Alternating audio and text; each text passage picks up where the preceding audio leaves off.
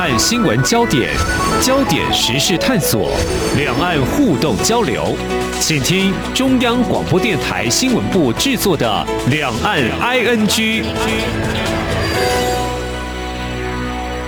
这里是中央广播电台台湾之音，我是黄丽杰，欢迎听众朋友收听两岸 ING。在我们关注白宫易主之后的美中台三边关系，今天要从美国总统拜登近期对外动作来解析。如果从拜登一月就职当天他的谈话表示将要修补跟盟国的关系看起，的确动作频频。那么以有关台湾角度来看相关触及的议题，那么在上个月的七大工业国 G7 外长会议，还有最近 G7 公报以及。美国、欧盟峰会声明都触及了台海局势。另外，在另一方面呢，北大西洋公约组织峰会在日前发表的联合公报，将中国列为北约面临的系统性安全威胁。如何解读显示的讯息？我们邀请大江大学国际事务副校长暨国际事务学院院长王高成解析探讨。非常欢迎王教授，你好。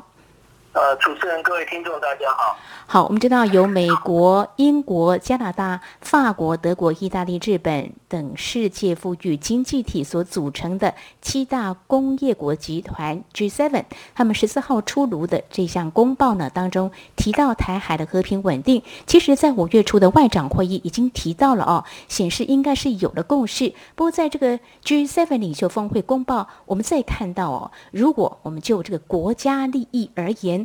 他们所关心的是经贸受损吗？或者是呃各有盘算？应该从哪些面向来做进一步的观察呢？G7 当然，它本来是算是经济事务啊，不过现在也涉及到这个经济之外的事务啊。当然，呃，他们有一些共同性啊，包括他们都是这个已发展国家啊。那么同时，他们也代表西方的。呃，传统的文化跟价值观啊，就说他们都是民主国家啊，也受到西方文化的熏陶。那日本当然虽然是亚洲国家啊，不过它也是呃在这两方面啊，这个经济已发达啊，那同时在政治体制方面也是民主国家啊，所以跟西方的价值观也衔接啊。那当然各自是当然也有不一样的地方了啊，就是美国现在是全球的。这个领导国家啊，那呃，日本当然是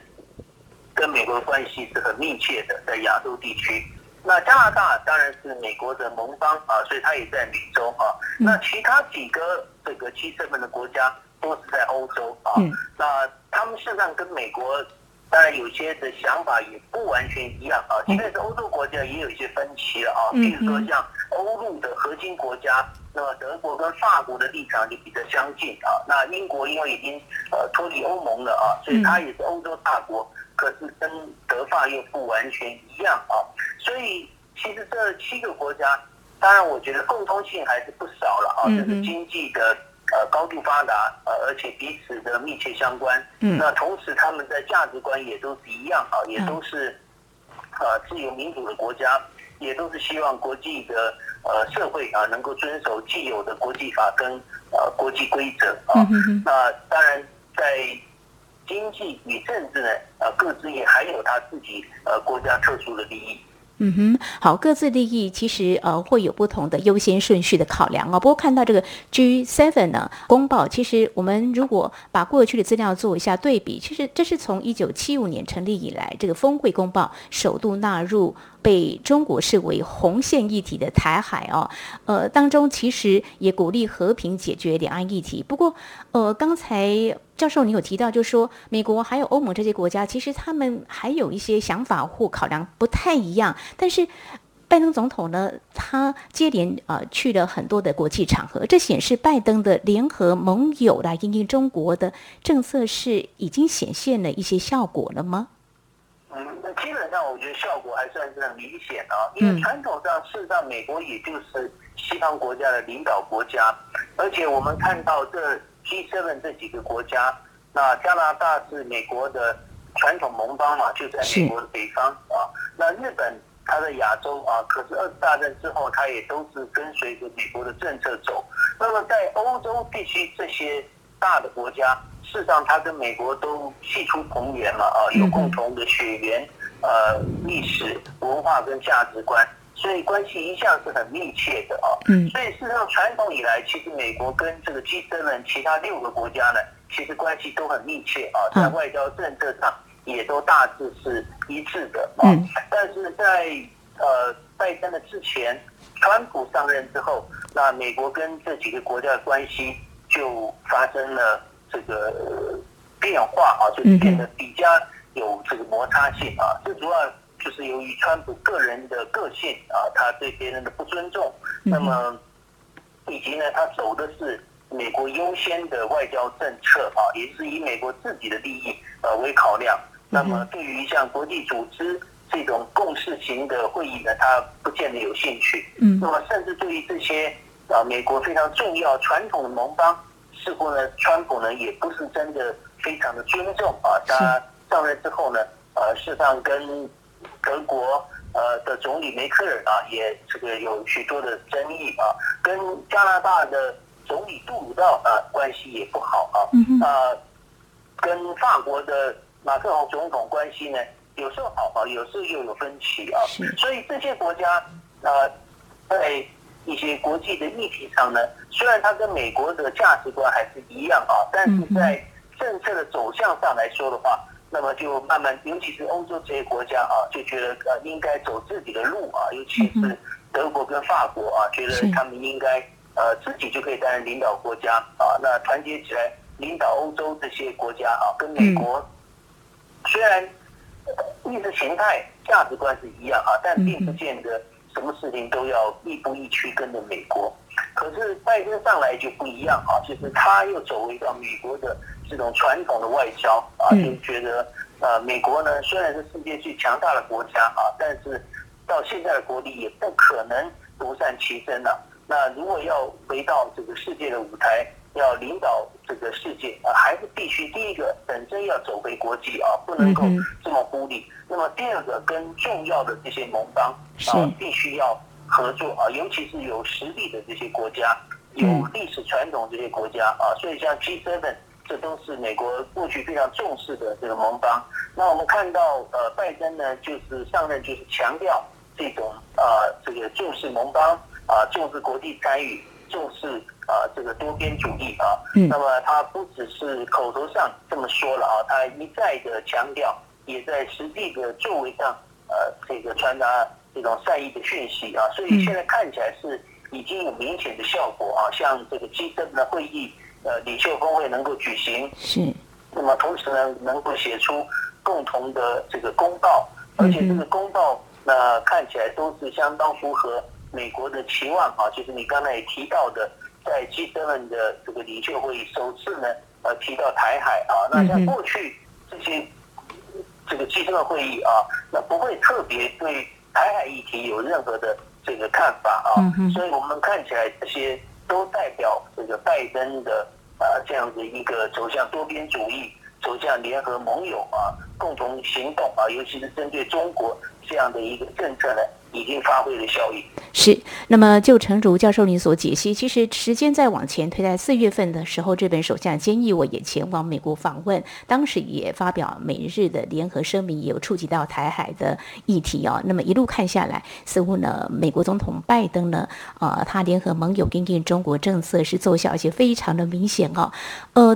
接下来要请教教授的是。这公报所指的是所关心的议题，呃，我们想要知道说，他未来会不会有一致的行动力？还有美国，如果说他主导或说所具有一些影响的这个力量的话，呃，会不会在这个部分的话是看得出了，在 G7 公报当中，或等一下我们要提到美欧啊、呃、这个声明当中有触及到台海议题，是不是这个部分都表示美国可能变成一个主导地位？深具影响力呢？呃，这个啊，这次公报能够提到台海，我想就是非常的特别啊。我觉得主要几个原因呢啊，第一个原因当然是美国大力的鼓吹跟推动啊，因为呃，他跟中国的竞争啊，当然他认为台海议题是一个非常重要的议题啊，所以他也特别的关切，所以他不只是跟 G7 啊，他在跟日本啊、跟韩国的领袖峰会里面。也都首度的提出了这个台海这个安全是很重要的，希望能够和平解决。那第二个也是因为确实台海的议题呢，呃，从各方面看起来，大家也觉得是比较越来越紧张啊，尤其是呃看到这个大陆的军机舰呢，那经常的来接近台湾，所以事实上在前一阵子，在《经济学人》杂志呢就已经提出啊，这个台海是全球。目前最危险的地区。嗯哼。那我们知道，《经济学人》杂志是英国出版的，它其实就是代表欧洲的呃这种观点啊。嗯哼。啊，为什么会觉得台海危险？当然，一方面是因为看起来形式上两岸是有发生冲突的可能性。那么第二个就是，一旦发生冲突呢，那是最有可能把美国跟中国卷进战争的一个地区啊，所以大家觉得是非常的。这个危险啊，也就是一方面是美国的大力的鼓吹了，第二方面是说台海的这种形势啊，从客观上看起来是蛮危险的啊，所以在这一次的 G7 的峰会里面才会把这个希望台海能够和平解决这样子的一个议题呢，呃，被提出来啊，这也代表 G7 这个各大国共同的关切啊。嗯，那但是如果说一旦真的是台海发生冲突的话，那当然，各国的行动一定会有不一样吧，啊，因为呃，传统来说的话，那美国就是基于《台湾关系法》，它是很密切关心台湾的安全。那日本因为地缘之变了，那台海一旦发生这种冲突，对于日本啊的一个经济、能源运输影响也很大，所以日本当然也是非常密切的关系啊。所以除了美日之外，其他几个国家因为地理位置相距真的是比较遥远啊，像加拿大。啊欧洲这几个国家是比较遥远的，所以我觉得，呃，他们的一个真正实际上会去来介入啊，以及啊这个关注的力道，当然不如美日的。嗯啊，当然这些国家也不是说只有空口说白话而已啊，讲一讲啊，因为我们看到那法国的这个呃航舰啊，已经来到这个呃亚太地区啊，来跟啊印度、美国也都举行了联合演习。那么未来德国的军舰也会呃派到这个亚太来跟日本来举行联合演习啊，那英国也准备派出它的航母将来来到这个亚太地区，也就是说这些国家当然不是只有这个呃在一个一纸的这个文件上表示这个看法啊，他们也确实是关心。那么也有某种程度的行动能力啊，这个就是派遣军舰来到这个地区，可是他们并不是长期驻扎在这边啊，他们只是巡弋到这边，表示他们的存在、他们的关心啊。那真正长期待在这个地区的，当然还是美国、日本的这个军舰啊。所以呃，虽然大家共同关心台海啊，可是未来真的是实际上。未来在台海一旦有这个真正发生冲突的话，那么真正会去介入、会去参与的。那我想每一个国家的做法又不太一样。嗯哼，好，非常谢谢教授您的解析。针对呢 G7 公报，那么触及到台海议题，对这个议题表示关心，因为中共军机不断的扰台，台海局势似乎是增温了。经济学人也示警了哦。但是这个 G7 公报，那么出炉之后，未来啊各成员国是不是会有一致的行动力呢？我们后续还要进一步观察。非常感谢。淡江大学国际事务与战略研究所教授王高成在我们节目前半阶段解析有关 G7 公报，还有美欧联合声明，以及稍后我们也要探讨的是北约的峰会的联合声明，也都触及到中国跟台海议题，怎么样来看这些所显示的讯息？我们节目稍后回来。今天的新闻就是明天的历史，探索两岸间的焦点时事，尽在《两岸 ING》节目。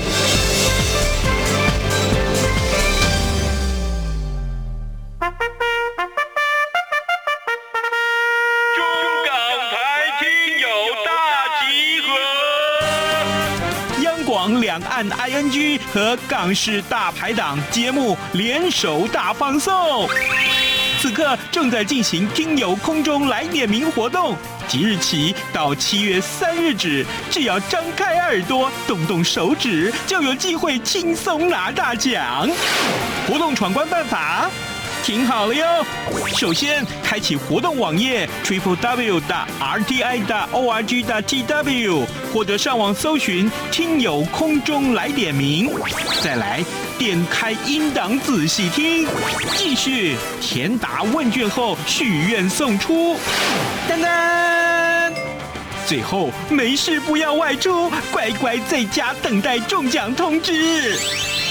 这回我们准备了实用的精美奖品给您，包括旗舰品牌耳机、光触媒空气净化器、阿里山冠军咖啡耳挂包、台湾复古 T 恤与台湾设计师独创口罩组，一共二十一个奖项。七月十六号，两岸 ING 节目将抽出奖项得主，并同步在央广脸书及官网公布。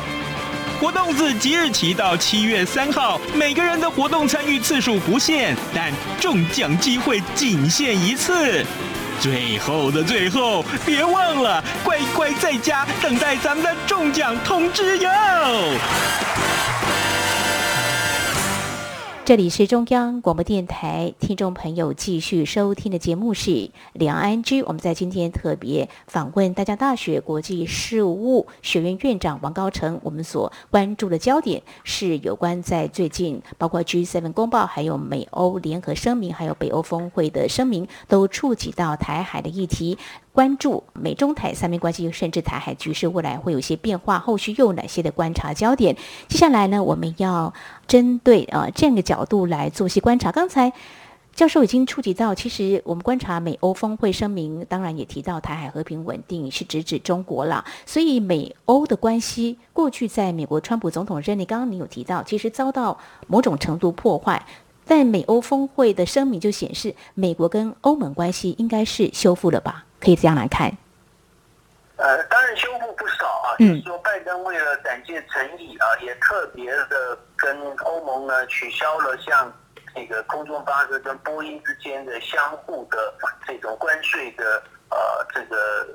施加啊，就是说等于就是说希望能够减少双方的贸易的冲突啊。嗯。那美欧之间当然。他们本来就具有共同的这个价值观啊，所以其实拜登这一次他特别强调，就是要捍卫民主啊，对抗这个集权。那这一点当然是相当程度打中了这个欧洲这些国家呃他们的呃想法啊，也就是说，他们可能在权力的竞逐上，并不是一定要跟中国为敌啊，但是对于这种呃民主人权。的价值的伸张，他们是很重视的啊，所以呃，美欧之间的关系呢，应该是说，确实是比川普的时代呢，这个恢复不少啊。但是当然也不是说完全的就一次了啊，因为毕竟啊，欧洲他们在这个呃内部的整合之下啊，欧盟整合之下，本来就是已经成为一个全球的地区的重要的。一个集团啊，那么德法这两个国家本来就是大国啊，那欧洲也有他们自己的一些想法，那加上美国呢，其实政治变化也很大嘛，有时候就是呃民主党，有时候出现的这个共和党啊，这个呃像川普这种也不可能说一定不会再执政啊，所以欧洲也不会说现在是完全的就是一面倒的百分之百的。就一定要跟美国站在一起啊！当然，他们是有很多的共同之处啊。那所以我觉得美欧的关系是呃是明显恢复很多啊。那但是呢，这个也不是表示说双方呢就百分之百一致啊。欧洲呢也会有他们的看法，包括对中国的议题啊。那德国跟法国都说。他们现在也并不希望这个 G7 变成一个反中集团啊。那一方面呢，他们觉得是跟中国价值观不一样，要讲出来啊。那有一些议题，除了台海之外，像香港啊、新疆的议题，他们也表示呃不同意中国的做法，但是。呃，也不表示说不会跟中国呢这个互动啊，以及像经贸的往来，他们也很重视啊。那么在气候变迁，他们觉得也更需要跟中国的合作。所以欧洲这些国家，我觉得就是说，他呃反中的力道呢，可能不会像美国呢这么强烈。哦吼，好，非常谢谢教授您的解析。就美欧关系大致上是修复了哦，但是呢，呃，对于中国大陆未来的一些是不是采取合作或某种程度竞争呢？呃，或许呢，我们还是哦要进一步来观察。呃，再来看我们两岸的官方的反应。当然，我外交部对于 G7 公报还有美欧峰会声明表示欢迎跟感谢，同时也说会进一步深化跟美国、日本、欧盟跟全球伙伴的理念、价值、同盟关系，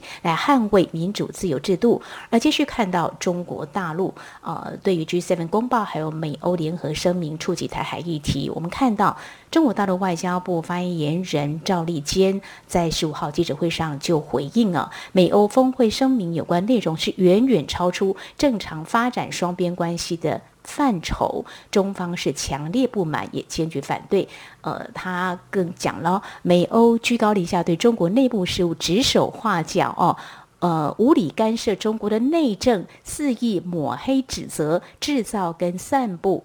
这个虚假的资讯。美国跟欧盟应该做的是反省自身存在的严重问题哦，还用这样的字眼，他们没有资格充当别国的呃教师爷哦。那么，其实我想，中国外交部的措辞强硬，它会不会只是一个台面上的动作哦？呃，因为这关乎国家的颜面，也展现大国的姿态。事实上。台面下应该还是可以再谈合作的，像刚才教授您所提到的，欧洲方面对于如何来所谓的抗中，呃，或许有不同的做法，您怎么样来看呢？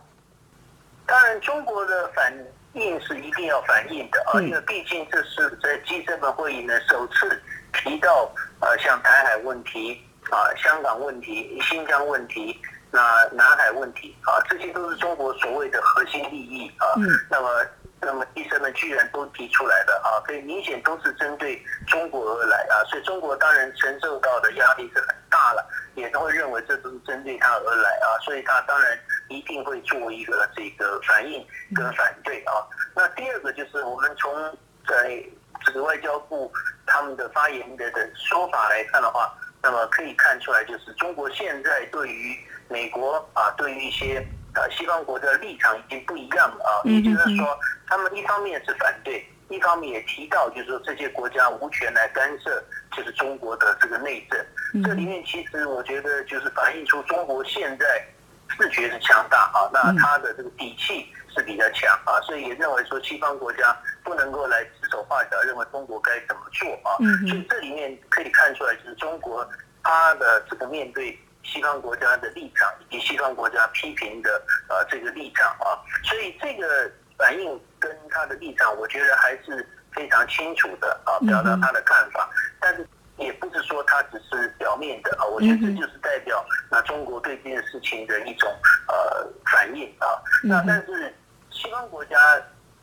包括欧洲国家啊，跟对中国的批评，他们事后也说，那还是要跟中国的互动跟合作。对，当然中国也不会因为西方这个 G7 们这一次对他的这些事务的批评，就跟这些国家拒绝来往了。嗯，当然会后的这个来往跟互动呢，还是会进行的。好，我们可以来观察，包括全球气候变迁这个议题，双方是不是？可以来合作，像中美，另外还有中欧投资协定，虽然是有点缓步，暂时喊卡，我们也可以来观察未来在经贸方面的一些互动交流哦。接下来要谈北大西洋公约组织峰会是在十四号呃召开，成员国也发表联合公报，将中国列为北约面临的系统性安全威胁。呃，美国总统拜登他也参加这场会议哦。呃，其实我们知道北欧峰会，它其实在一九四九年就成立，目前大概有三十多个国家的成员国，目的就是要应对共产主义扩张所带来的威胁。不过，他指明应对中国带来系统性的安全威胁，指的是什么？是跟刚才我们提到的美欧联合声明大致上是有关呃中国大陆的在台海的动作吗？呃，当然已经远多于这些了啊。他讲的这个系统性的威胁啊，包括就是大陆的呃这种军力的扩张是他们所关心的啊，包括像这个核武的增加啊，包括他们也提到像在网络战、像在这个太空呃这些领域呢，中国都在积极的这个发展啊。这些那另外像这个海空军的实力啊，那另外就是中国在。这个亚太地区的作为啊，包括对台湾啊，对于这个东海、南海这些呢，他们都觉得这算是一个比较这个侵略性、扩张性的这个举动啊，这都是让他们所关注的。另外，他们也提到，就是说啊，中国跟俄罗斯的关系很密切啊，也参与了这个俄罗斯呢，在这个呃大西洋地区的一个联合的军演。嗯，也就是中国的军力不是只集中在印太地区啊，也延伸到这个呃欧洲地区啊，所以这也是他们呃会发觉说，这个是。呃，特别引起他们关注的地方，所以综合这些原因呢，所以他们觉得说中国的军力呢快速的崛起啊，那么在一些作为上，那又跟西方国家的观念不一样，因此呢，他们才会认为说，那么中国是一个系统性的威胁。哦，是这样子的话，我们呃再进一步请教教授，就是说呃这些国家会有这样的表态，可能思维不太一样。呃，在一九七八年中国大陆改革开放之后呢，有所谓的中国崛起，好像让西方国家感觉到不安，有点威胁。呃，这跟中国大陆这几年的做法，是不是让西方国家呃比较难以去接受他们的做法？所以呃，包括什么战狼外交，是不是形成现在美欧看起来是站在同一阵线这种感觉态势呢？呃，确实啊，就是说中国跟以前不一样啊。其实中国过去呢是一个呃发展中国家，而且是一个西方呢去投资去援助的国家啊。可是中国现在已经是世界第二大的经济体啊，嗯、那它的经济呢反而向外来投资跟援助啊。那他们的呃经济实力比欧洲这些国家都强啊。那再加上它的这个军事力量发展的也很快。那么，所以北约也提到嘛，就是中国呃这种核武的力量啊，那这些呃海空军的力量啊，这都是明显的这个增加。再加上就是中国它的随着军事力量增加，当然它的军事活动的范围也扩大了啊，不是只在这个东亚地区啊，也延伸到印度洋啊，延伸到欧洲地区啊，这都是呃这些欧美国家所比较担心的地方。嗯哼，是这个 G7 公报，我们看到在第六十点就提到，哎呀，重申维持印度洋跟太平洋地区自由开放重要性。那么这个地区，他们认为要具有包容性，并且以法治作为基础，也强调台湾海峡和平稳定的重要性，并且鼓励和平解决两岸议题。那么在这个部分的话，我想进一步请教教授，这显示这些国家关切期盼，不过他们可能。不会全然介入吧？呃，中国大陆可能的思维是不是可能就说两岸关系，嗯，必须跟国际的反应脱钩处理，还是说可能会考量一下美中或美台关系变化做思考呢？是不是回到中国大陆的手上，他在面对两岸关系是会考量国际反应脱钩处理，或者是说他还是会从国际关系的一些局势变化再来思考？两岸关系怎么样来做一些处理？呃，我想中国大陆它应该还是会从它自己的国家的政策跟利益来处理啊。也就是说，两岸的问题，那当然，其实大陆也还是强调它对台的政策还是呃这个和平统一的一个政策啊。嗯。啊，那么西方国家当然看到就是它的军事基建的绕台，那么但是大陆当然它现在等于是一个。警告的动作了，嗯，那但是它的政策到现在看起来，的就它宣示还是一个和平统一的这个主张啊，那再加上它现在是坚持这个和平的呃原则啊，但未来当然它动武的原因，它宣称是说大陆如果台湾走向台独，当然他用武力来解决。所以在这种情况之下，那么即便是如果是西方国家认为说大陆要维持台海的和平，那么。大陆应该也不会啊、呃，这个过度的来在意西方的一个看法啊，也就是说，他对台的政策是有他自己的一个国家利益跟他政策的呃这个走向啊。那现在还是没有改变啊，还是以这个和平统一作为他对台的的政策。嗯哼，的确，不过最近就是像 G7 公报出炉之后，看到中国大陆军机扰台动作还是频频次数还是增加的哦。好，我们在今天针对 G7 公报、美欧联合声明都提到台海局势。那么北约峰会联合公报是将中国列为北约面临的系统性安全威胁。这些显示哪些讯息？还有后续中国大陆如何因应及所牵动情势的发展？我们在今天非常感谢淡江大学国际事务副校长暨国际事务学院院长王高成教授的解析，非常谢谢王教授，谢谢您。好，谢谢。好，以上呢就是今天节目，非常感谢听众朋友们的收听，黄丽杰祝福您，我们下次同一时间空中再会。